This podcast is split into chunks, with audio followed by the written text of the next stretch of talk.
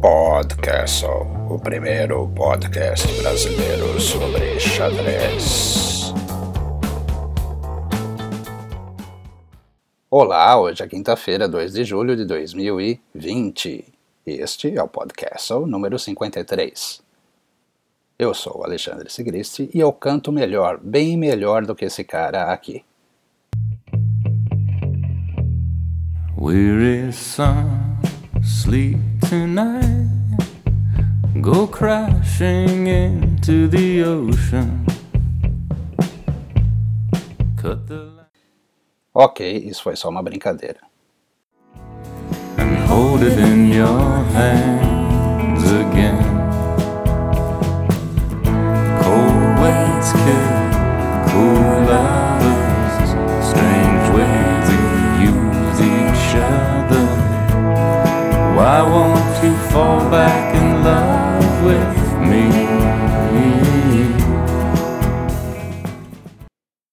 Carlsen. Magnus, magnânimo, o máximo. Você sabe, eu só poderia iniciar esse podcast falando sobre a maravilhosa atitude do campeão mundial Magnus Carlsen. Anteontem, na terça-feira, Magnus jogava contra Ding Liren pelas semifinais do Chessable Masters. Primeiro match, melhor de três, melhor de três matches. Logo na primeira partida, o chinês Ding teve problemas com a internet e acabou desconectando. A posição era de empate. Sabe como que é? É empate, mas o Magnus vai jogando, vai jogando. Mas, bem jogado, era empate. Com a desconexão, Ding perdeu o ponto. E foi então que veio o gesto nobre do norueguês Magnus. Na partida seguinte, Carlsen entregou a dama de propósito no lance 3 e abandonou a partida no lance 4. Quer tentar? As cegas? Vamos lá. Ding, de brancas, iniciou com C4. Magnus respondeu E6. Aí vieram G3, dama G5 das pretas. Lance estranho esse dama G5, mas vai saber. Ding continuou desenvolvendo, bispo G2. Magnus mandou um dama por D2, entregando a dama por um mísero, um reles peãozinho. Ding, claro, tomou, de dama, e Magnus abandonou a partida. Bravo, Magnus! Grande atitude, tremendo fair play. Com este gesto, Carlsen mandou um recado bem claro. Eu quero vencer, eu gosto de vencer, mas eu quero vencer uma batalha justa. As outras duas partidas do match, composto por quatro partidas de xadrez rápido, empataram. Então o norueguês e o chinês foram para o desempate no relâmpago. O primeiro blitz empatou. Magnus venceu o segundo blitz e garantiu o primeiro match. Após a partida, naquela participação rápida que às vezes os jogadores fazem, principalmente os vencedores, Magnus comentou que tem um enorme respeito por Ding Liren, e abandonar a partida seguinte à desconexão do chinês parecia o correto. Disse mais: Eu provavelmente estaria agora eu mesmo me chutando caso eu tivesse perdido uma das duas últimas partidas, mas eu achei que era o correto a ser feito. Magnus, você foi além do correto. Parabéns, eu sou seu fã. No dia seguinte, no match seguinte, nova vitória de Carlsen, que, assim, conseguiu a classificação para a final.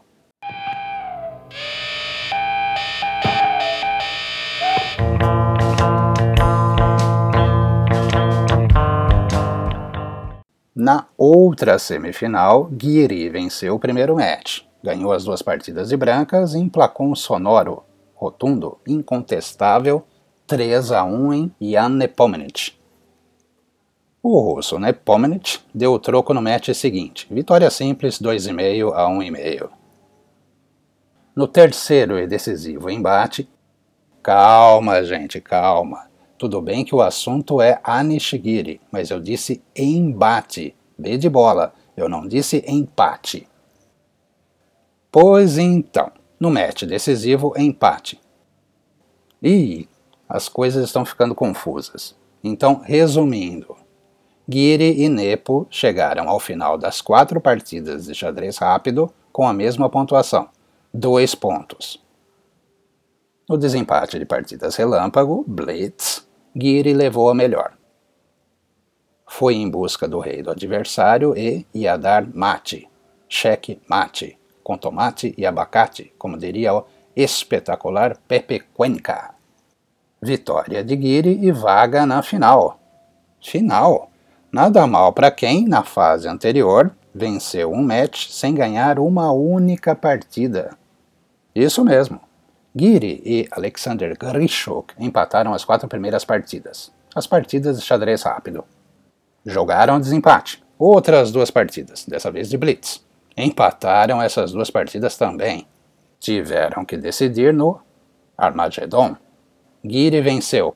Calma, gente, calma. Giri venceu o sorteio e escolheu ir de pretas. Como no Armagedon o empate é das pretas, as brancas jogam com mais tempo, só que jogam com a obrigação de vitória. Giri empatou e, uh, é, digamos, venceu o match. Uma vitória ao estilo Giri. Giri, que no domingo, domingo passado, fez aniversário. 26 anos de Anish Giri.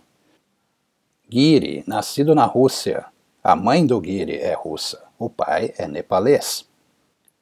Eu tenho uma dúvida. Existe fã do Giri?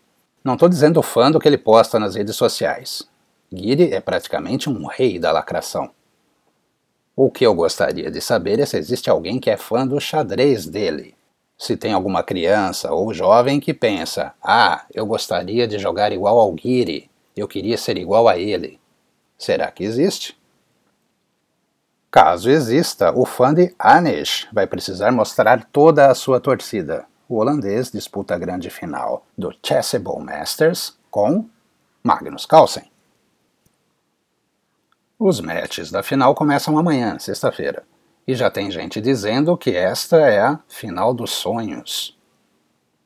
Hoje, na participação após o match, Anish jogou favoritismo para os lados do norueguês Carlsen, mas sempre lacrador, sempre com uma alfinetadazinha. Giri afirmou que Magnus ganhou de forma incontestável tanto de Caruana quanto de Ding, mas esses dois, ao contrário de Anish e Giri, não têm redes sociais e, muito menos, as habilidades de social media que ele, Anish, possui. E seguir.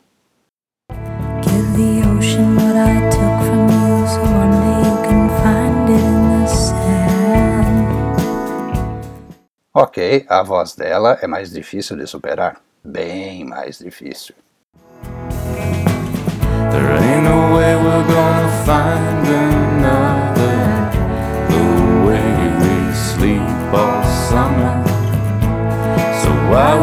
you fall back in love with me? Bachmann e Bachmann. O pessoal comentou sobre a minha pronúncia de Bachmann e Bachmann.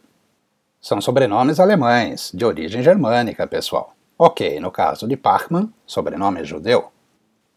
E eu entendo perfeitamente a preferência por Batman.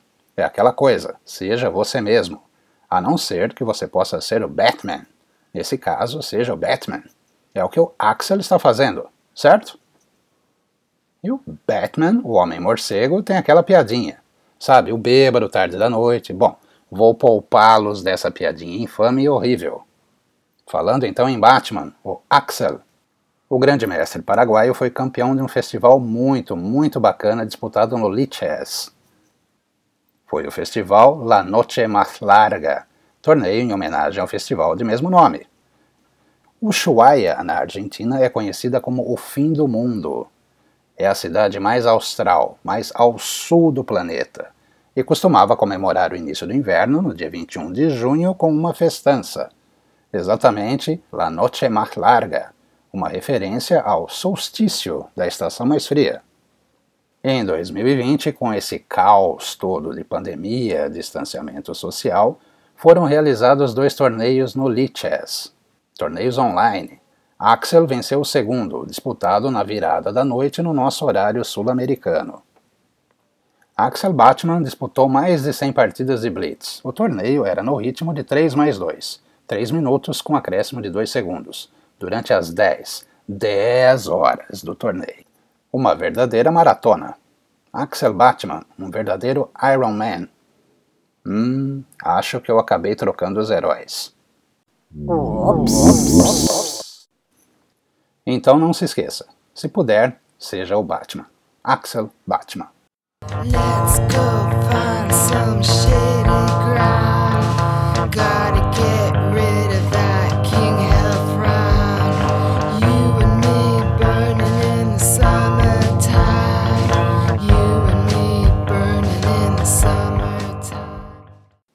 Aquele, Aquele abraço. abraço, abraço, abraço um grande imenso abraço e votos de que tudo fique bem para os nossos amigos e nossas amigas em Santa Catarina. Abraço para o aniversariante Alfeu Júnior, de Bauru. Alfeu é o poderoso chefão do xadrez bauruense. Poderoso chefão no bom sentido, é claro. Abraço também para aquele meu amigo que pediu para ficar anônimo, ao menos dessa vez. Ele me disse que tá louco para jogar um match com o Magnus. E então simular uma desconexão. Eu sou Alexandre Sigrist e esse foi mais um podcast. Até mais. I'm so happy we're just friends.